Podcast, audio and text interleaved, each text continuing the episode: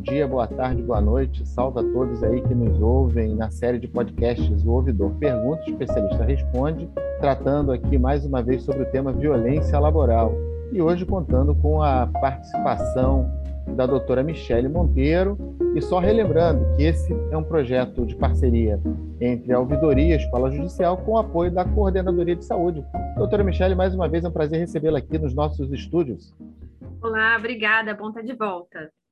Muito bem. Doutora Michele, no episódio anterior, nós falamos sobre depressão e ansiedade, e a gente começou, ensaiou a falar sobre o retorno ao trabalho, sobre é, as restrições de quem sofre assédio moral.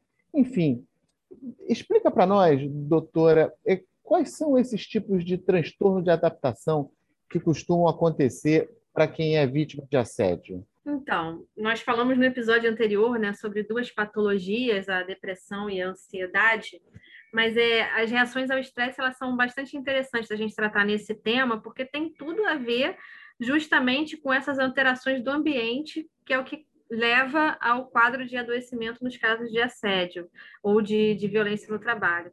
Que o interessante das reações ao estresse é que, diferente das outras doenças psiquiátricas, é, a sua definição ela não está embasada exclusivamente na presença de uma determinada sintomatologia e na sua evolução no tempo. Na verdade, elas se, eles se relacionam tanto a um acontecimento particularmente estressante, que desencadeia uma reação é, de estresse com uma alteração marcante na vida do sujeito. Então, existem diferentes formas de reação ao estresse. Transtorno de adaptação é uma delas. Mas é, essas reações, elas acontecem justamente isso. Elas podem acontecer até por motivos bons ou, ou, ruins, né? Quando a gente fala de episódios marcantes, tem gente que tem transtorno de adaptação, por exemplo, porque nasceu um filho e a vida mudou, ela passa por um período de transtorno de adaptação, mas em geral está muito associado a situações negativas, então episódios muito marcantes e que é, num indivíduo com uma determinada predisposição vai gerar essas alterações. Então, o transtorno de adaptação é aquilo, é, é como se fosse um período em que a vida passa a ter um curso diferente, e isso afeta a integridade do ambiente social é, ou o sistema dele de suporte social, e é associado a essa vulnerabilidade, ele não consegue mais é, manter-se, vamos dizer assim, é, plenamente saudável psiquicamente, então você vai observar sintomas como a inquietude, um pouco mais ansioso, um humor um pouco mais deprimido, um sentimento de, de incapacidade, dificuldade de pensar em projetos. Então, quando a gente fala de transtorno de adaptação, é isso. É o que muitas vezes a gente diagnostica no indivíduo que passou, quando ele não tem um quadro de ansiedade ainda instalado, não tem um quadro depressivo, a gente vai ver mais a fundo, a gente encontra aí um transtorno de adaptação nele, né? Doutora, é, é, é correto afirmar que uma pessoa que sofre assédio, teve depressão, teve ansiedade, ela tende a se isolar, mesmo trabalhando num ambiente com tantos outros colegas? É, ela tende a se isolar, sim, né? O próprio é, a própria resposta dela ela fica um pouco mais é, inibida ou ela se sente isolada porque aquilo parece ser só com ela. E, e geralmente não é observado algum apoio né fácil de ser o indivíduo que está sendo assediado não nota geralmente que tem um apoio que tem um suporte que pode contar com alguém.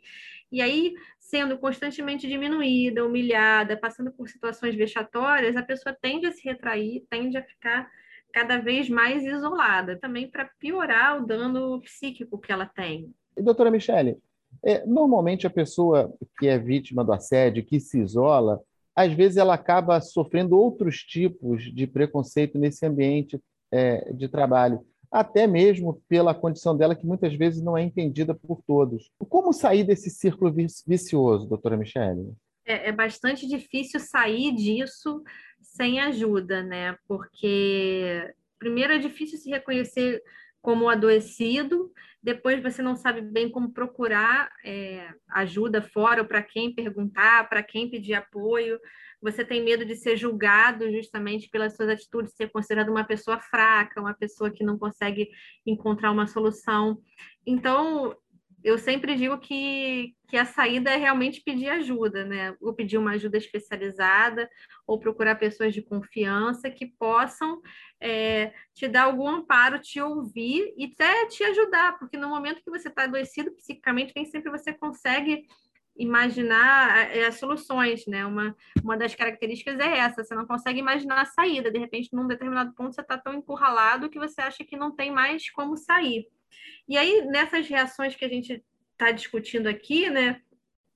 A gente imagina o quadro, por exemplo, de, de reações graves ao estresse, né? A gente não está falando exatamente do estresse pós-traumático, mas há alguns sintomas que se assemelham muito a isso, porque a, a pessoa começa a ter é, memórias recorrentes ou uma intromissão de pensamentos, ou seja, aquilo começa a voltar na cabeça dela, está sempre hipervigilante, tem que evitar sentimentos, evitar lugares, evitar pessoas, que é algo que se assemelha muito ao estresse pós-traumático, e quando a pessoa passa por uma experiência de uma gravidade extrema, que a gente considera isso, né, de gravidade extrema que causaria sintoma em praticamente qualquer pessoa. Né? No, no assédio sexual é mais fácil até de você imaginar que isso aconteça pela própria é, gravidade do que, do, que, do que pode ocorrer, mas no assédio moral e em outras é, formas de violência também se pode observar essas reações que se assemelham, de certa maneira, ao estresse grave, a um estresse pós-traumático. Nesses tipos de reações ao estresse, doutora, quais são, pela literatura da medicina, quais são os tipos de reações que são apontadas como sendo as mais comuns?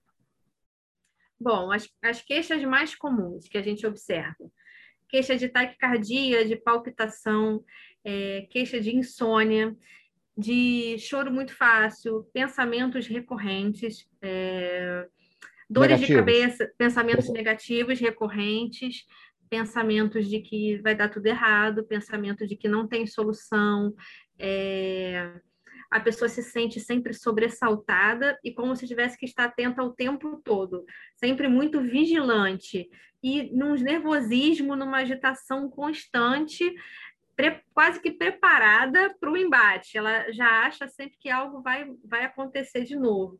E os sentimentos negativos, né? Vontade de se esconder, de sumir, as alterações bruscas de humor, até assim, se sentir perdido, se sentir abandonado, como a gente falou, se sentir isolado, e aí vai tristeza, reações, reações violentas também são observadas? Em geral, não, né? Muito difícil. Acho que num quadro bem mais avançado, poderia alguém partir, vamos dizer assim, numa situação de, de, defesa. Mas o que a gente vê no assediado nem são essas reações violentas, não, pelo contrário. Ele tende a ficar cada vez mais acuado e a não reagir contra o agressor. E ele fica algum... mais, ele então ele adota uma postura passiva em relação a, ao ambiente que o cerca. Exatamente, ele não tem uma postura em geral de revidar. Na verdade, eu acho que é, é um pouco do que a gente falou. O agressor também ele, ele sabe a quem vai. Ele escolhe é, bem a vítima. Ele escolhe bem, né? Ele geralmente não vai escolher aquele que vai entrar, vai para o embate. O que vai para o embate para, às vezes, no primeiro momento, ou cria-se um clima tão ruim que os dois não conseguem mais ficar juntos. Mas aquele que vai aceitando, a gente não pode dizer que a pessoa vai aceitando, mas aquele cuja personalidade predispõe mais a ter a determinadas reações acaba sofrendo mais o assédio. Doutora Michele, é possível estabelecer uma, uma espécie de média é, de tempo que uma pessoa é, com assédio, ou que sofre assédio, ela tende a se recuperar? É, é possível estabelecer isso ou, ou isso varia muito é, de figura a figura ou até pelo grau de, de assédio que ela sofre? É, isso varia bastante de acordo com a pessoa, o tipo de assédio, o tempo que vem ocorrendo e a doença que, que ela possa ter desenvolvido ou não. Então, tem alguns casos, eu acho que em menos de 30, 45 dias, impossível, assim, acho muito difícil. Teria que ser um quadro muito inicial, dificilmente alguém pede ajuda no início. Então, o que a gente observa, algo em torno de 90 dias para ela conseguir né, se recuperar seis meses. Nós vemos que algumas pessoas, quando iniciam o tratamento, quando tem a garantia de que não vão mais para aquele local e que até tem a perspectiva de ir para um local que ela considera muito bom, muito agradável, o trabalho até funciona de forma terapêutica para ela, porque ela se sente recuperando a sua capacidade.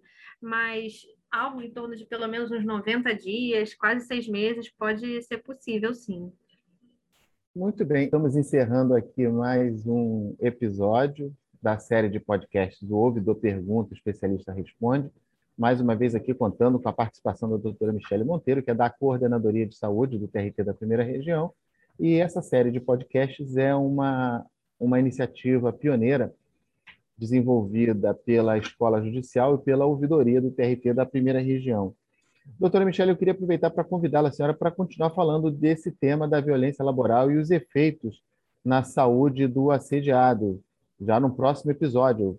Podemos? Ok, podemos, estaremos de volta. Então tá, participem. Quem quiser fazer perguntas, comentários, críticas, enfim, mande um e-mail para nós, ouvidoria.trt1.jus.br e as, e as perguntas nós vamos fazer aqui no ar.